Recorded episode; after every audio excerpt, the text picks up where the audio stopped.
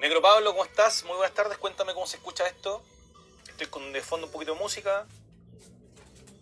Negro Pablo, por favor, dame el feedback el primero de la tarde. Dos minutos para las 7 de la tarde. Estamos esperando a la de hoy día, uno de los mejores raperos de Chile. Eh, se estaba conectando un reto más. Hola Patolín, buenas Mesías Diego, muy buenas tardes. Soul Rebel, todos los amigos que se están conectando a esta red. Hoy día estamos con Sebla D. Eh, vamos a hablar un poquito de hip hop, de rap, de música urbana, de Chile, de lo que está pasando. Vamos a ver eh, qué pasa con Sebla D y su rap ahí tan potente, tan oscuro, tan negro en algunos casos. Eh, preguntarle cómo comenzó, en qué época, hace cuántos años. Yo sé que es del 99, o sea, lleva 21 años rapeando. Chascona, ¿cómo está ahí? ¿Cómo estás, Crespona? Tanto rato que no te veo. Saludos ahí que esté pasando una buena cuarentena. Bueno, les cuento, hoy día está Sebladé con nosotros. Man, man, Manjanjan, Manjaja, oh, qué difícil el nombre, Manjan Oscar. Muy buenas tardes, chicos. Se están desconectando, se están conectando. Algunos aparecen, otros desaparecen. Sean bienvenidos a este nuevo capítulo de Corona Vivo con Sebladé. Pauli, ¿cómo estáis? Tanto rato. Saludos a los cabros que se van sumando a la red. Hoy estamos con Sebladé, un rapero eh, chileno, del under en algún minuto y hoy día bastante conocido, que anda por el mundo dando vuelta continuamente. Hoy día entiendo que está fuera de Chile y ahí está ya el Sebla mandando la solicitud a las 7 de la tarde en punto. Vamos a hacer la invitación. Muchas gracias. Deportes Araucaria, saludos a los amigos ahí de Deportes Araucaria. Estamos esperando al Sebla ahí que se conecte. Hola, ¿cómo estás?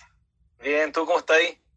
Qué bueno, bien también. Gracias por la invitación. Lo, primero, puta, lo primero, gracias por aceptar eh, esta conversa. Eh, puta, siempre entretenido y un agrado que los amigos, que la gente del hip hop, del rap, acepten conversar un ratito, que siempre es grato. Así que nada, pues muchas, muchas gracias por el tiempo y el espacio que te dais para hablar un ratito.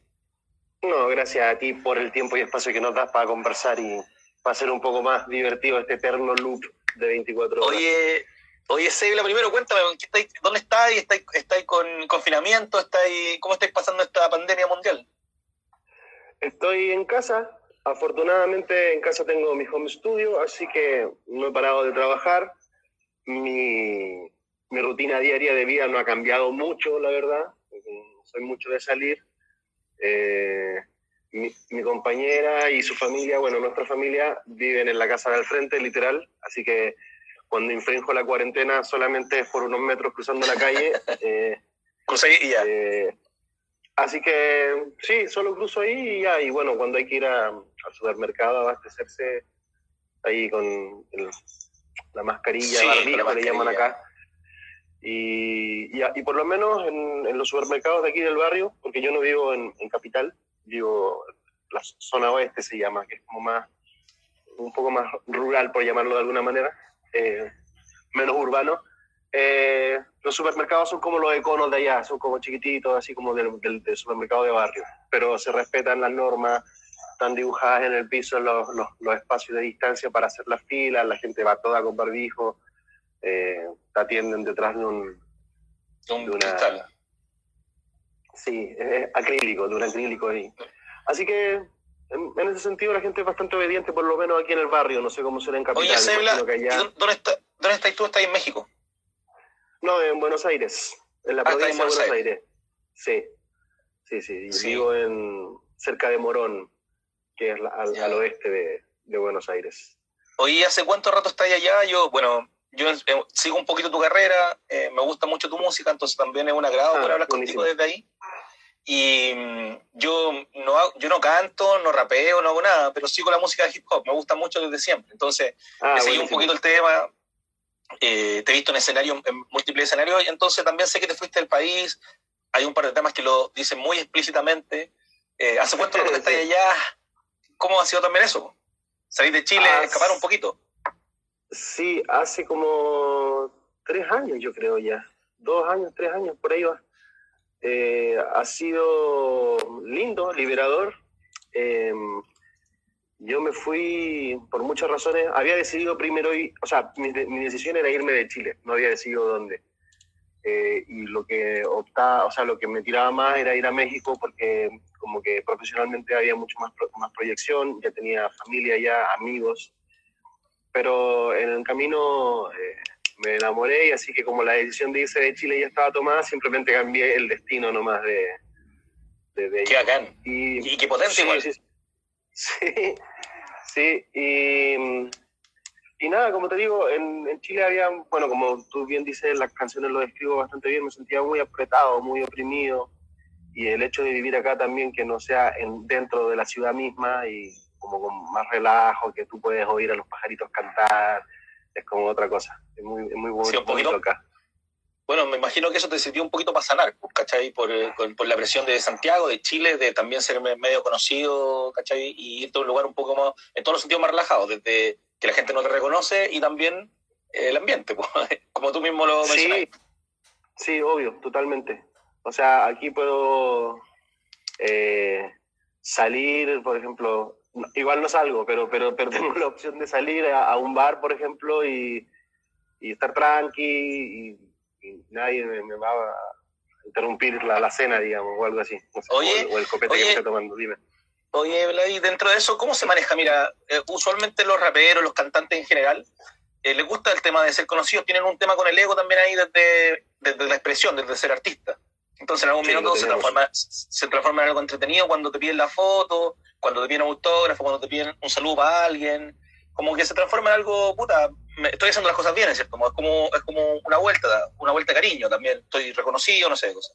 Pero cuando se transforma en agobio, cuando se transforma en agobio, ¿cómo, ¿cómo se lleva adelante cuando 200 fotos, no estoy de ánimo, eh, respondo mal y se, y se, transforma en una funa? ¿Cómo se maneja eso? Eh puta, hay que, hay que ser muy fuerte para manejar eso y tener eh, cuero de chancho, algo que yo no tengo. Entonces, eh, yo por naturaleza soy como muy amistoso, entonces trato siempre de responder en la medida de, lo que me da el tiempo y las capacidades.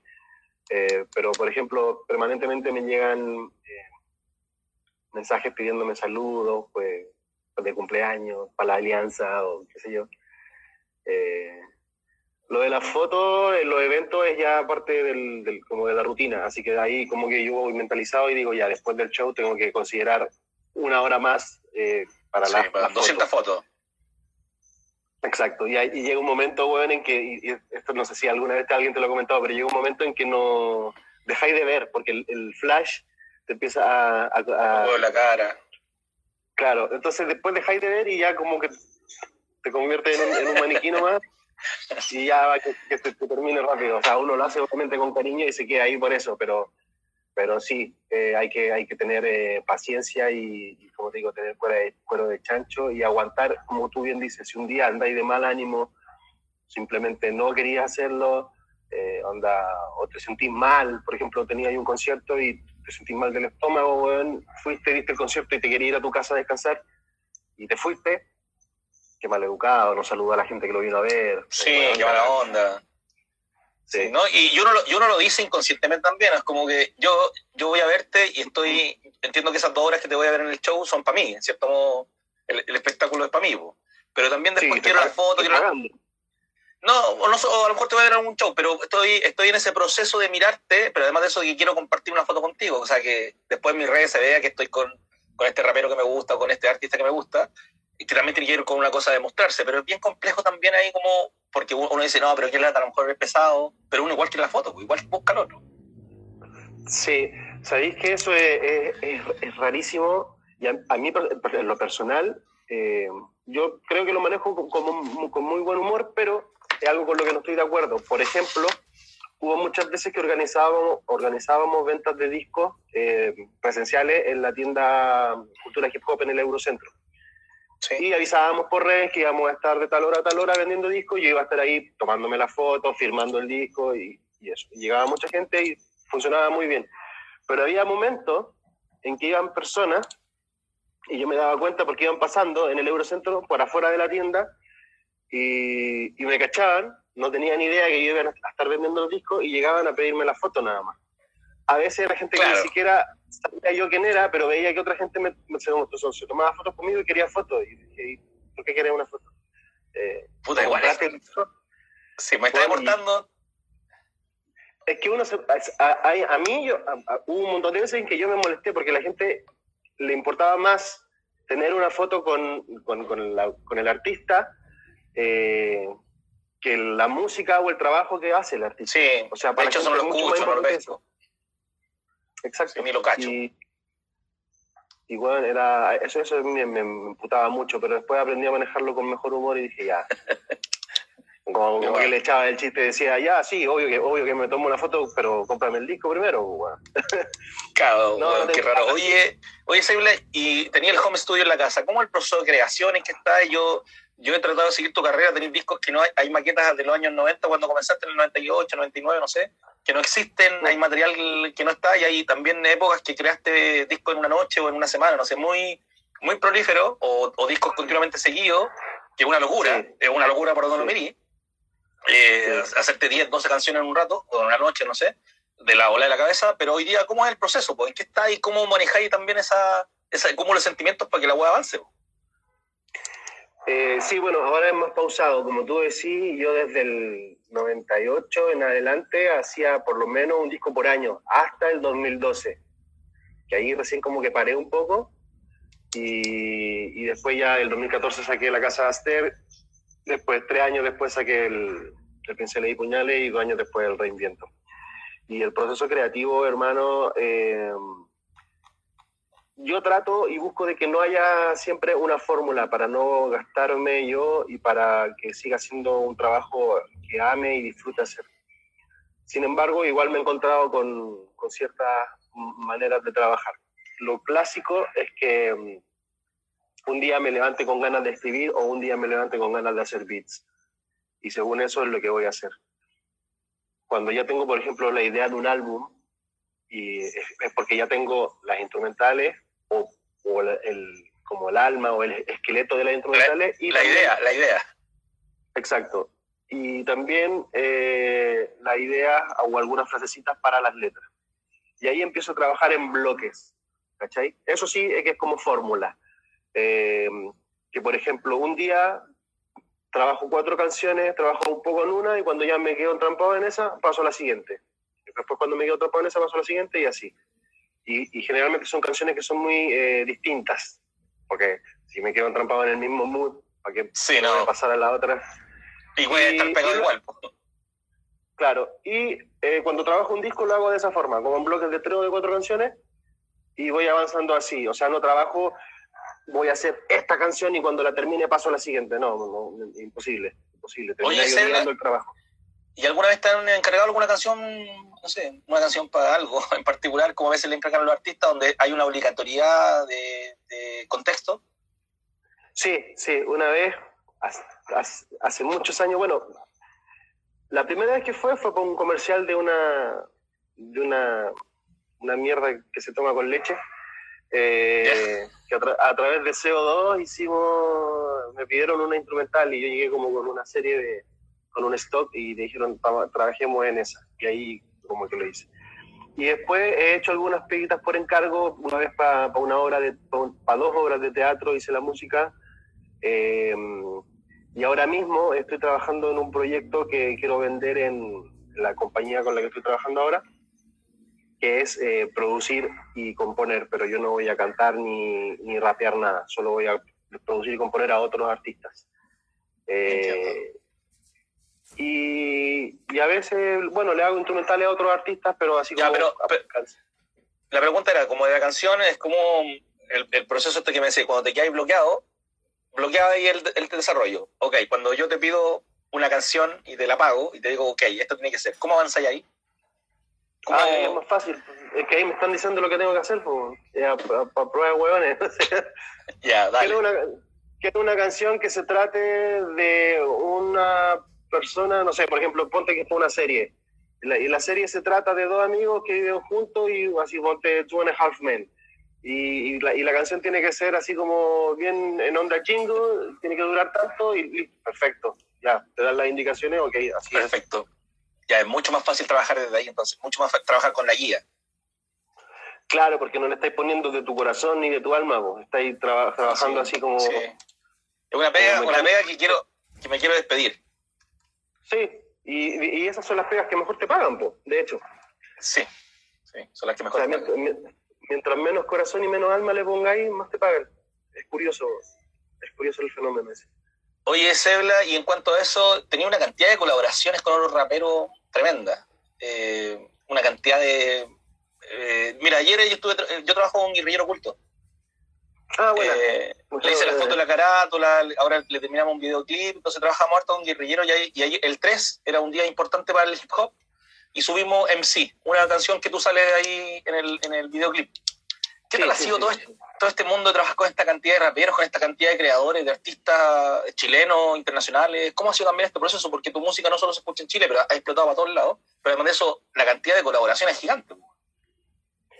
Sí, pero déjame hacer una precisión ahí. Yo creo que eh, en mi carrera, comparada con la de otros colegas, tengo un porcentaje muy bajo, muy por debajo del promedio en cuanto a colaboraciones.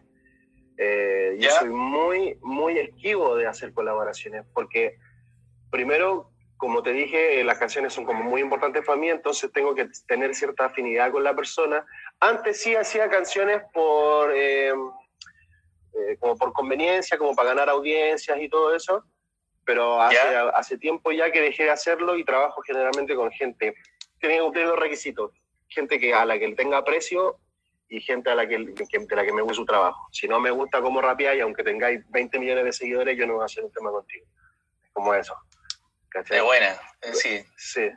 Pero, pero bueno, también eh, cada, cada persona verá cómo lo hace y en mi caso, eh, para mí la música tiene ese, ese, nivel de importancia y por eso me lo tomo tan en serio y, y trabajo con muy poca gente. Porque son los que, como te digo, los que quiero y los que admiro. Si Oye, Sebela, ¿cachai? Que usualmente hablando, bueno, el rap tiene mucho que ver con la lírica, la métrica, tú soy bien poeta para tu, para tu métrica también, para tu lírica, para tu forma de escribir. Eh, y muchos raperos que he conocido, que he hablado, uno de los grandes problemas que tienen es que han dejado de estudiar. Y en algún minuto, el dejar de estudiar en el colegio, el dejar de, de estudiar una carrera universitaria, los trunca en términos de vocabulario. Los para no, no deja avanzar. ¿Qué tanto te ha ayudado ser profe, ser profe y haber avanzado desde ahí también rapeando? Mira, cuando era profe, o sea, sigo siéndolo, pero cuando ejercía, perdón. ¿Tenés coronavirus, por favor? Me, me ayudaba más el rap a mi carrera de profe que el ser profe a mi carrera de rapero. ¿Cachai? Yo creo que la base está en lo que tú dijiste al al contextualizar la pregunta, es ir aprendiendo o, ir estudiando, eso fue. Al momento en que tú dejas de estudiar, eh, es cuando dejas de, crecer, ¿cachai? Y ahí yo me, quiero detener porque ahora yo, por ejemplo, me mantengo siempre estudiando, estoy estudiando música, estoy estudiando técnicas de rapeo, estoy estudiando ritmos nuevos, eh, hace poquito descubrí una, una, no sé cómo, cómo denominarlo, que es como, son ejercicios de percusión vocal como de la India, eh, son así, pero una, una, locura, hermano. Entonces tú miráis ahí y decís, de acá puedo sacar un flow impresionante. Y empezáis a descubrir también, no sé, ritmos nuevos de otros lados y eso también te nutre.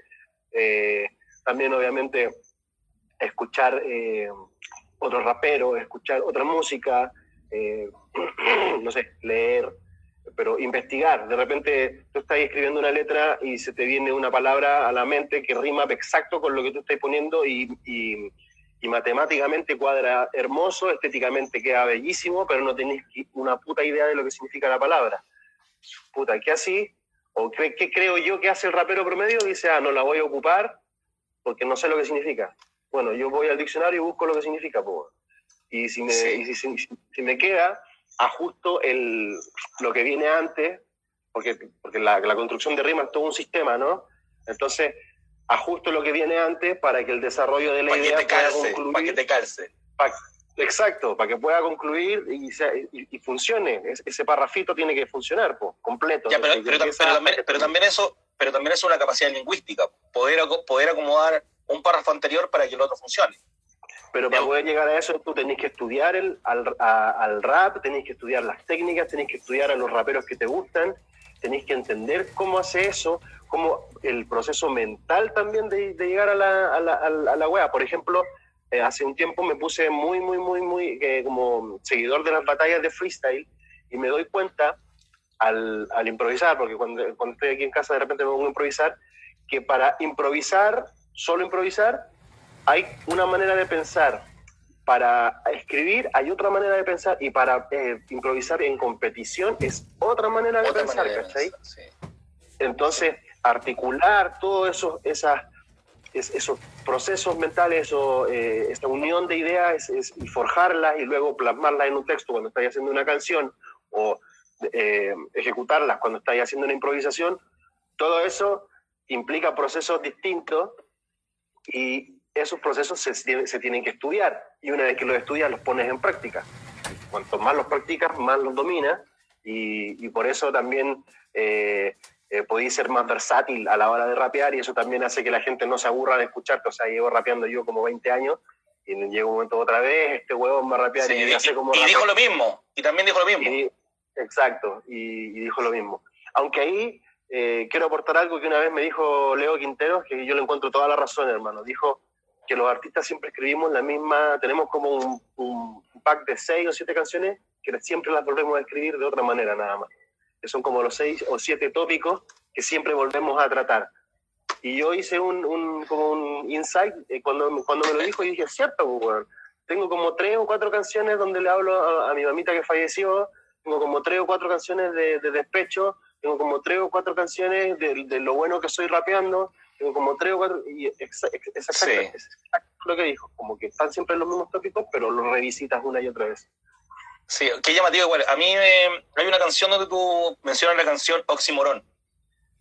Eh, oh. Sí, y que es una palabra que también se utiliza, que sale en un par de canciones, claro, yo la tuve que buscar para saber qué lo que era. O sea, ah, eh, con una balada, una balada vieja que, que, se menciona, no me acuerdo de quién, como una, de una italiana o algo así, donde se menciona y la tuve que buscar.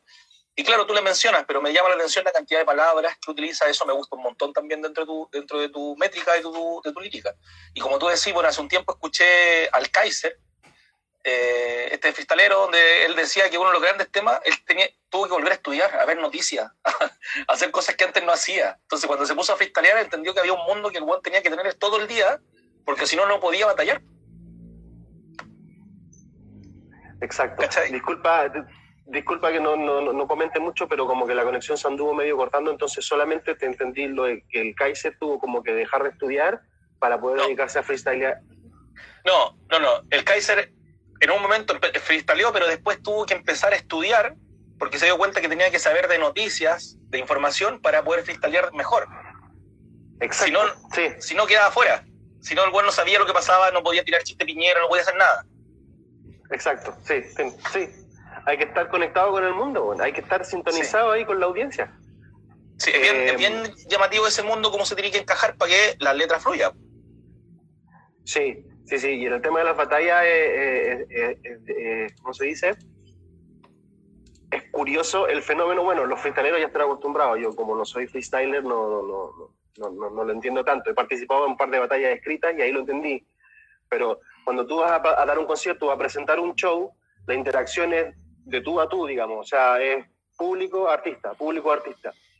Acá, sin embargo, en una talla de freestyle eh, hay una triangulación, incluso hay un cuadrado, porque tenéis que agradarle al público, estáis pendiente de tu oponente, ya tenía el triángulo, pero además hay un jurado al que, el que, va, que tiene que votar por ti.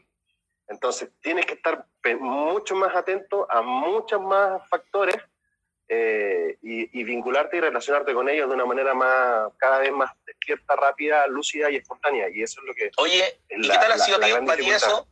¿Qué tal ha sido para hacer el freestyle, estar con Asesino, también participar un poco en esta batalla? ¿Cómo también fue esa preparación?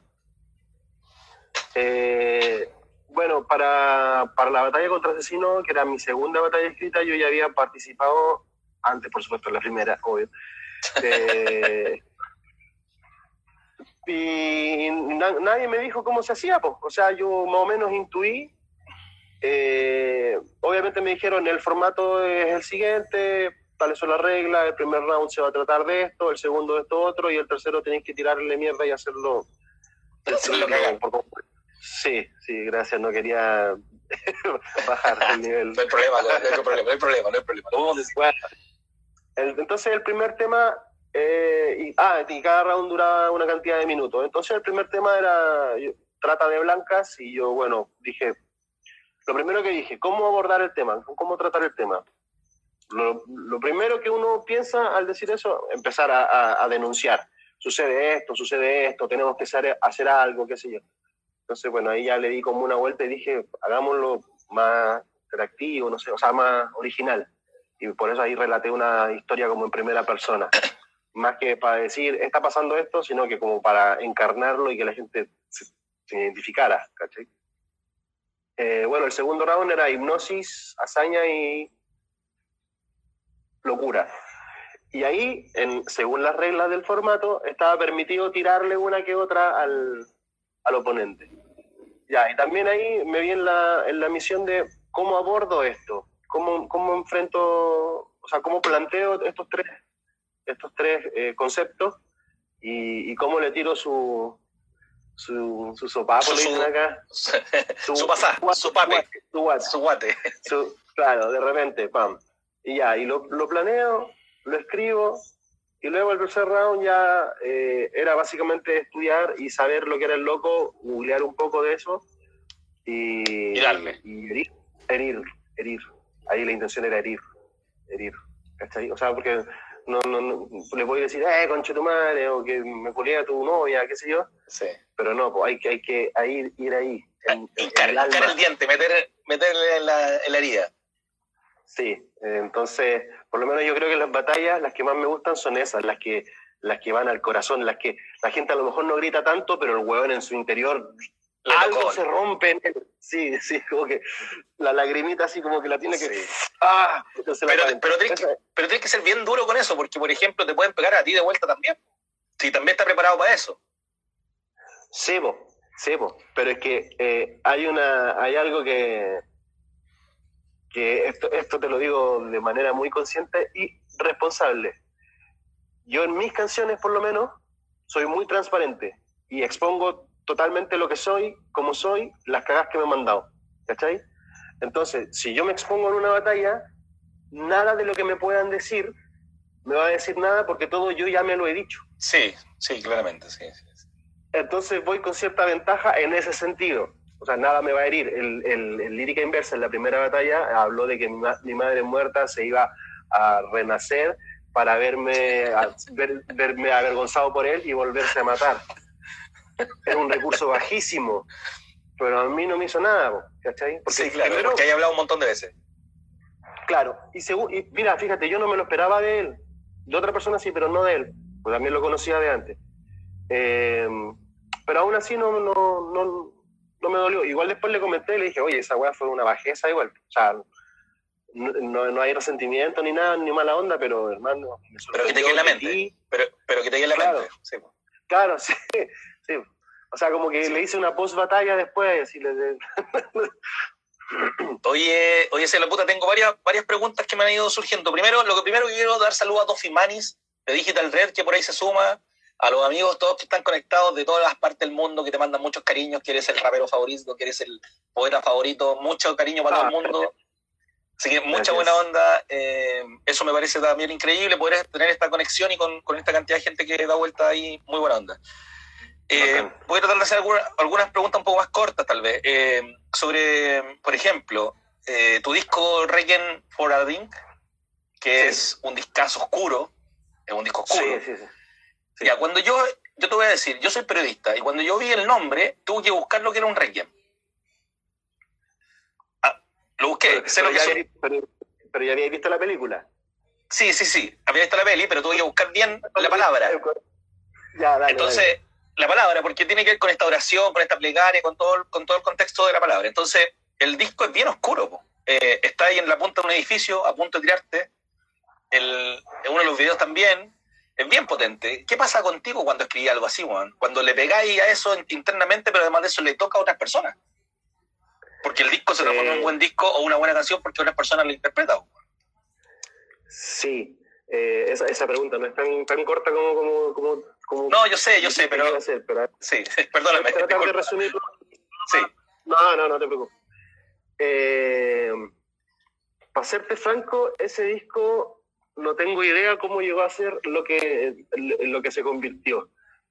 En algún momento fue tomando forma la idea de este personaje de Mario de Amilnoa y de la Orden RFD, y, y, esto se fue mezclando como con lo de las canciones, y al final los interludios, que eran como los salmos, sirvieron de hilo conductor para contar la historia que tú planteas del weón que está a punto de lanzarse y todo lo que piensa hasta que, hasta que se tira, digamos.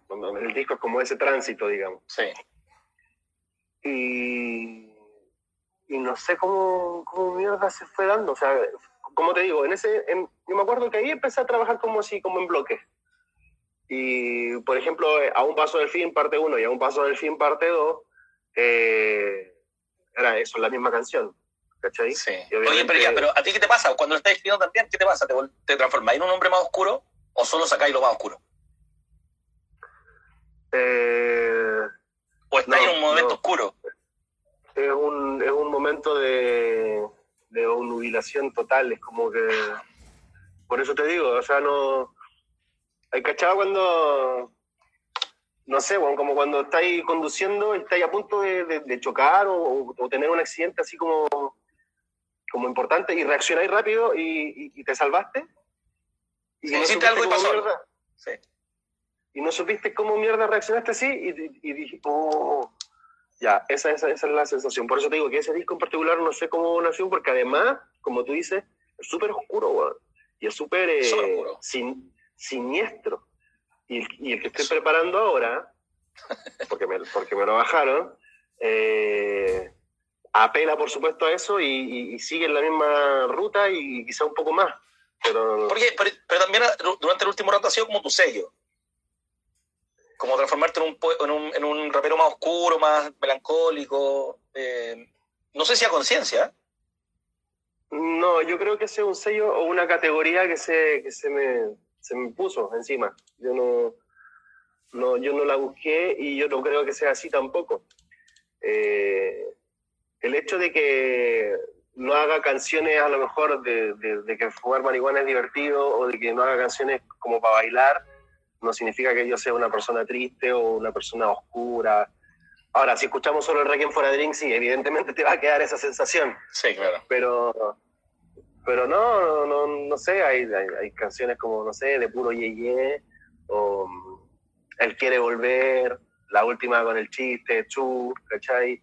Eh, hay una canción que se llama Estoy bien, que es ultra vacilona, este, no sé, se, me ocurren muchas Oye, y ya, y, bueno, volviendo un poquito más a la oscuridad, ¿cierto?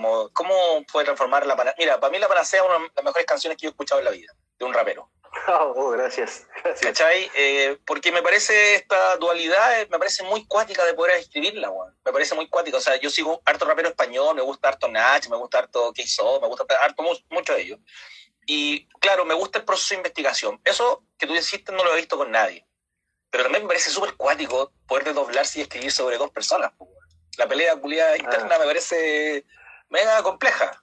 ¿Cómo llegaste a la panacea, sí. weón? Sí, ese proceso sí fue consciente, fue muy consciente.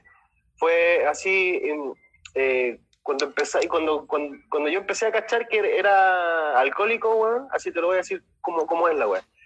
Y, y al día siguiente, en la resaca pura, esa, cuando se te desordenan los químicos del cerebro, weón, y te viene toda esa caña moral, y empezás a cuestionarte, weón, ¿por qué te hacía esto? Y después, después iba evolucionando esto. Con un amigo una vez dijo, ¿qué hice para hacerme esto? ¿Cachai? Entonces, ahí se empieza el diálogo interno que todos alguna vez hemos tenido o, o seguimos teniendo. Y un día eh, estaba, me acuerdo, estaba haciendo el beat este y la canción de donde saqué el sample, como que dice una palabra, no me acuerdo ahora exactamente cuál fue, pero dijo una palabra y yo estaba en ese día con una caña moral espantosa y ahí dije, weón, y si hago este, este esta conversación, la pongo acá. pregunta respuesta. Claro, dale. Y entonces lo hice, weón, y me escribí primero, escribí primero un personaje y dejé el espacio para el otro. Eh, primero escribí el, el, yo mismo, ¿cachai? El normal. Y después el, escribí lo, en los espacios la respuesta, ¿cachai? Y después iba modificando, por supuesto, para que tuviera coherencia el relato, porque como dice el primero un personaje, Sí. para que, para que hubiese un diálogo, porque hay un momento en que hay un diálogo así, muy rápido. Sí, muy rápido. Uno responde. Y, y, y bueno, y en el video también está muy bien representado porque se mira el espejo, se vuelve, se mira el espejo. Sí, ya, ahí- ese diálogo sí, ahí lo, lo hice así como cuando ya tenía la canción armada, ese diálogo lo hice aparte y lo metí al medio, ¿cachai? Porque Entiendo, ya, ya, ya, tenía, ya tenía los personajes como más o menos construidos. Y después ya armé la weá, y llegó un amigo, Mauricio Morales, dijo, me llamó un día y me dijo, hermano, tengo una idea para ese tema, para el video de ese tema, hagámoslo. Es un dije, ¿cuál súper buena la idea, weón. Bueno, la idea es de él, tengo que reconocer el mérito. Buenísimo. Y me dijo, hagámoslo así, eh, una coreografía, plano secuencia, pum, pam, pum, pam, pum, pam, listo. Para mi casa eh, estuvimos todo un día, ha- habremos grabado unas 80, 90 veces de esa, de esa canción. No, y la raja. Es la raja, aparte de cortar el pelo, weón, todo lo que conlleva sacarse la weá de la cabeza. Toma, mierda. Sí. sí, Sí, weón. sí. Oye, oye, Sebla, bueno, nos quedan, nos quedan unos minutos. Primero, preguntarte, ¿has pensado en hacer un libro, weón? Oh, mira, ahí, ahí me veo menos rojo, weón. Era todo, ahí Ah, sí ya, me veo sí. mal. Y ahí me veo, ahí me veo hermosísimo, hermano. De Sí, estáis perfecto. Del rato. Estás bien iluminado. Eh, escribí un libro una vez, se llama Última Persona, y se lo mostré a alguien muy importante para que lo criticara y dijo que no era lo suficientemente bueno, así que me lo metí en la raja y no lo publiqué. Eh, Y, pero, un libro de no, poesía, no sé, yo no, no quiero No, comparar, pero por ejemplo, Nach, eh, no quiero comparar, pero Nach ha sacado dos libros porque Ujú. su poesía no le alcanza hoy día para la música. ¿Cachai? Ujú. Entonces el one tiene que seguir escribiendo. Tal vez no todo lo que tú escribes se transforma en música. Tal vez se podría transformar eh, en poesía. Sí, eh, lo he pensado eh, varias veces y como te digo, hice el- el- este libro que era, tenía cuentos, tenía mini cuentos, tenía poemas, tenía unas weas que no sabría cómo describir, quizás estaba siendo el próximo Widor, inventando un creacionismo 2.0, qué sé yo, algo muy avanzado, pero en verdad, ahora en este momento, yo prefiero escribir canciones, prefiero escribir canciones. Y, y si la música me queda corta, voy a estudiar lo suficiente para que la música me alcance para lo que quiero escribir, ¿cachai? Entiendo. Sí. Pero por, por, por lo pronto no me interesa hacer un libro. Y hay muchos colegas que lo han hecho y colegas chilenos igual, eh, que se dedican a eso. El Mantoy se dedica siempre a escribir. Ese bueno escribe todos los días, todos los días. Sí, buenísima. Oye, oye, oye Sebla, y yendo a otro plano, eh, tú eres un seguidor principalmente de Michael Jackson. Sí, sí. Yo, te lo, yo te lo- yo te lo te lo pregunté alguna vez en un Twitter, por ahí me lo respondiste, pero usáis la muñequera, salís con la manita en los shows, ¿cachai? Te, te, te he visto, te, te gusta, me y me parece increíble. ¿Qué pasa con toda esta crítica que se hace Michael, el tema de la pedofilia, los documentales? ¿Qué pasa con eso en tu cabeza también?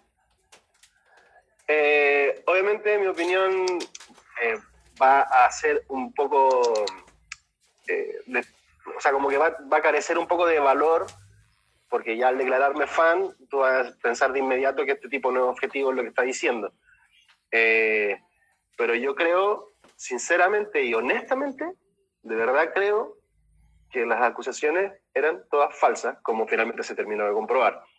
La primera acusación que se hizo, en el 93, Jordan Chandler, el niño que lo acusó, eh, hay, un documental bueno que salió como respuesta al, último que hicieron. Él declaró que, en realidad él lo habían obligado a mentir. Y el, papá de este niño, que era el que hizo como toda la denuncia porque necesitaba plata, eh, finalmente cuando Michael murió, el loco se suicidó y mucha gente dice que el loco se suicidó así como por la culpa por haberle cagado la vida al loco, que había sido súper bueno con su familia. Eh, el del último documental que salió el año pasado, me parece, que aparece, no me acuerdo los nombres, pero hay uno que es como el que, el que lidera el, el asunto. Son dos, hay uno que es como el que lidera el asunto. Él era coreógrafo y trabajó con Michael en muchas cosas y en algún momento se quedó sin plata y sabía que el Circo del Sol estaba preparando un show acerca de Michael y se ofreció a trabajar como coreógrafo. Él trabajó con Britney Spears, con gente de, ese nivel. Y el Circo del Sol le dijo que no. Y el buen se picó. Eh, o sea, no la gente del Circo del Sol, sino que el, como la gente que administraba los, derechos y la música de Michael Jackson. Que luego se picó. Y de hecho, él, siendo un adulto, en el juicio del 2000. ¿Qué año fue el juicio? donde salió Michael absuelto de toda la cueva. 2003 me parece que fue. Ahí él fue testigo de Michael Jackson diciendo que nunca le habían hecho nada. Entonces uno razona lógicamente y une los puntos. Tú como abogado, si sabéis que existe una mínima, una mínima posibilidad de que ese buen que tú vayas a subir al estrado, porque el buen fue por parte de la defensa, el otro abogado lo, lo exponga o lo quiebre, tú no exponías a ese testigo, que vaya otro. Claro. Y el loco negó todo, ¿cachai? Dijo que Michael nunca le había hecho nada, que había sido muy bueno con su familia y todo. Y bueno, obviamente todos estos padres tenían antecedentes de tratar de, extorsionar a otros famosos multimillonarios como Jay Leno, que también fue una como de las víctimas, cuasi víctimas, porque Jay Leno nunca le compró a la, a la, a la mamá de, de, este, este, joven, de este hombre ahora. Eh, y nada, hermano, yo creo que Michael Jackson era un tipo muy cagado de la cabeza, que muy raro. Eh, imagínate, a los 10 años ya tenéis, eres millonario y no podéis salir a ninguna parte y estáis trabajando de gira por el mundo.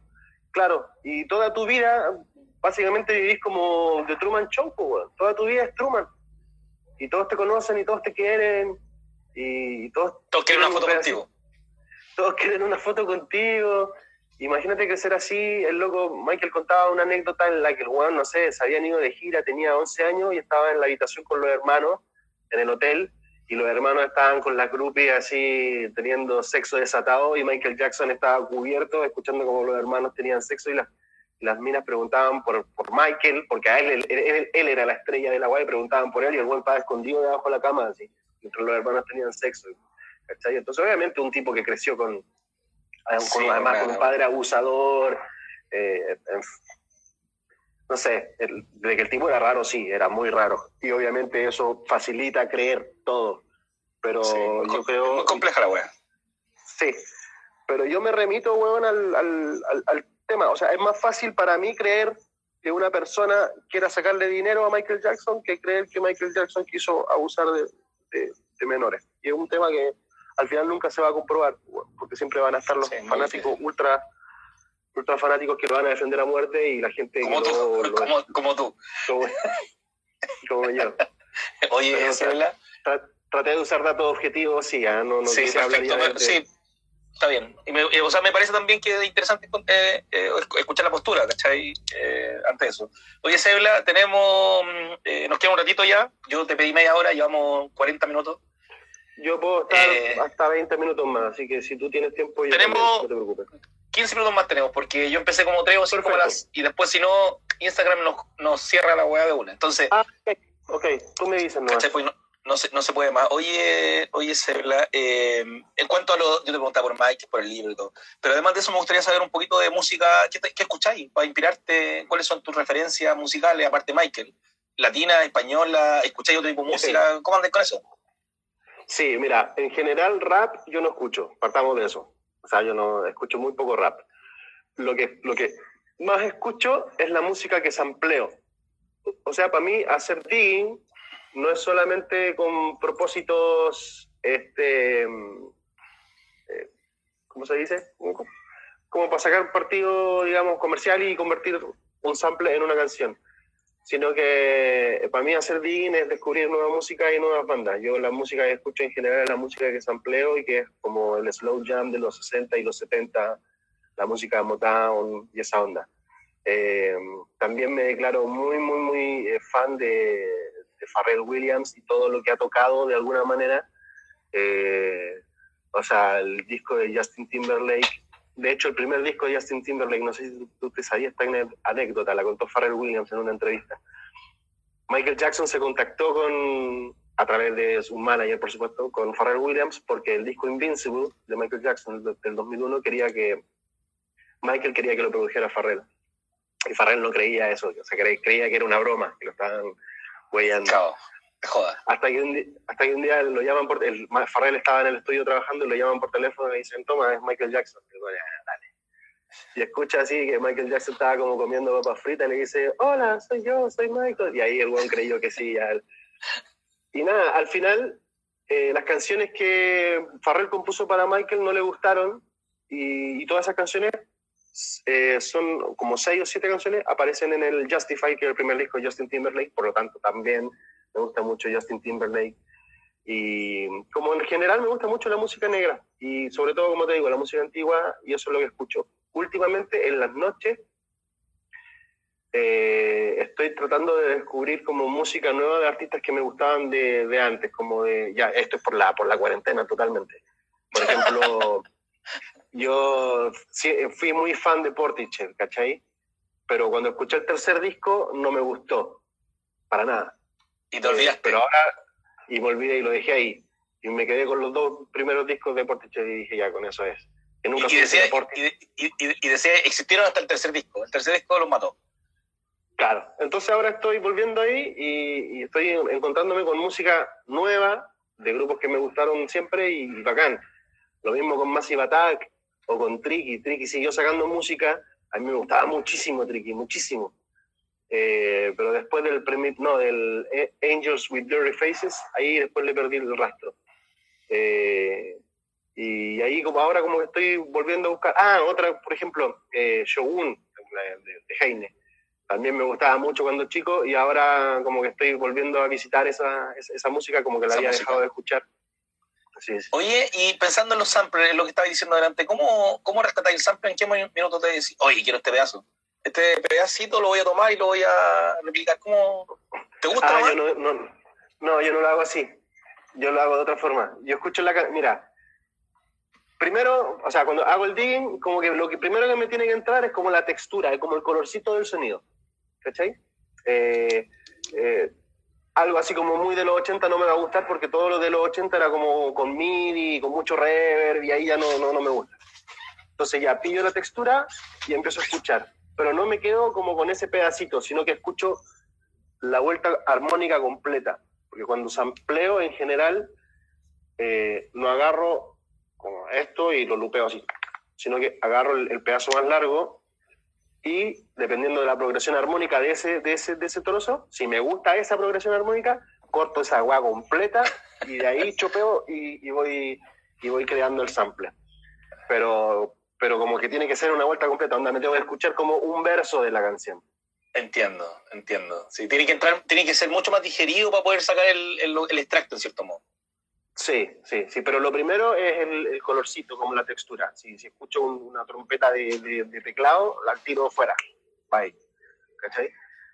Entiendo. Así. igual es bien, es bien particular la forma, porque, claro, yo he hablado con algunos días y, claro, toman el, el, el, pedacito y lo repiten eternamente y después arman el cuento. Pero toman pedazos muy cortos también. Sí. Oye, y con eso. No, otra cosa. ¿No has tenido problemas como con el tema de los derechos?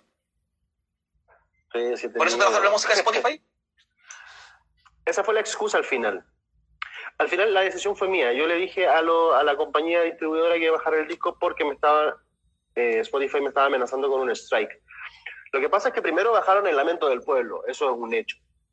O sea, eso fue así, así. Un día un fan me, me mandó una captura de pantalla, salía el disco completo y salía el Lamento del Pueblo en gris. No se podía oír esa canción.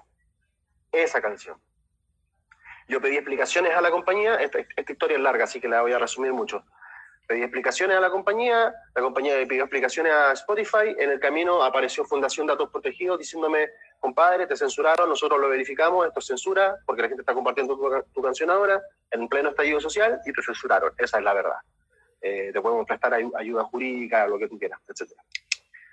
Empiezo a presionar a la compañía para que me dé una explicación, pasan dos semanas y llega un mensaje de la compañía diciendo que a Spotify le había llegado un reclamo por, eh, por copyright, por sampleo de una canción, que era otra canción que no, no, tenía nada que ver con el lamento del pueblo, pero estaba dentro del mismo disco.